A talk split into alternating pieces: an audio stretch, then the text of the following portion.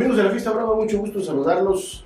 Pues ya huele, ya pesta, ya se percibe el olor a Feria Grande, a Feria Nacional de San Marcos aquí en Aguascalientes, en su edición 191. Y dentro del ambiente taurino, dentro de su parte taurina, pues arranca también con mucha fuerza, eh, recordando que el próximo sábado 20 eh, de abril, sábado de gloria, se dará la octava y última novillada del eh, serial 2019 que se ha estado realizando en el Coso San Marcos.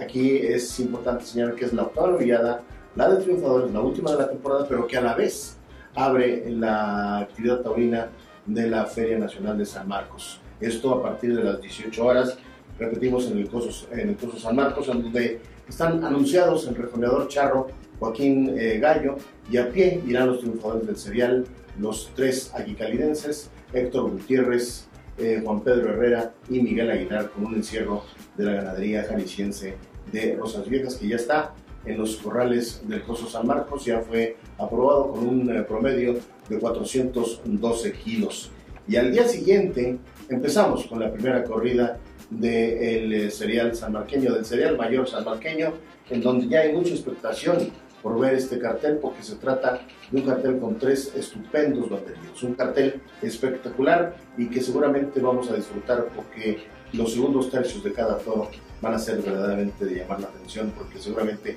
repetimos, va a haber mucho pique entre ellos, entre los diestros, el tlaxcalteca Uriel Moreno el Zapata, el eh, granadino David Fandil el Fandi y el eh, guanajuatense avecindado en suelo apicalidense Israel Telles para lidiar en el cielo de la ganadería aguascalentense de San Isidro también a las 18 horas, pero en el coso monumental. Así es que ya nos estamos frotando las manos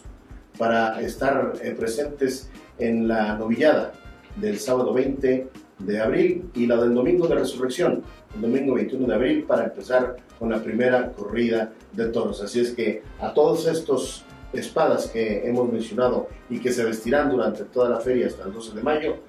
les eh, recordamos que cuando la inteligencia humana y la irracional belleza animal se conjugan en la arena, surge el toreo, arte y bravura en escena. Hasta la próxima.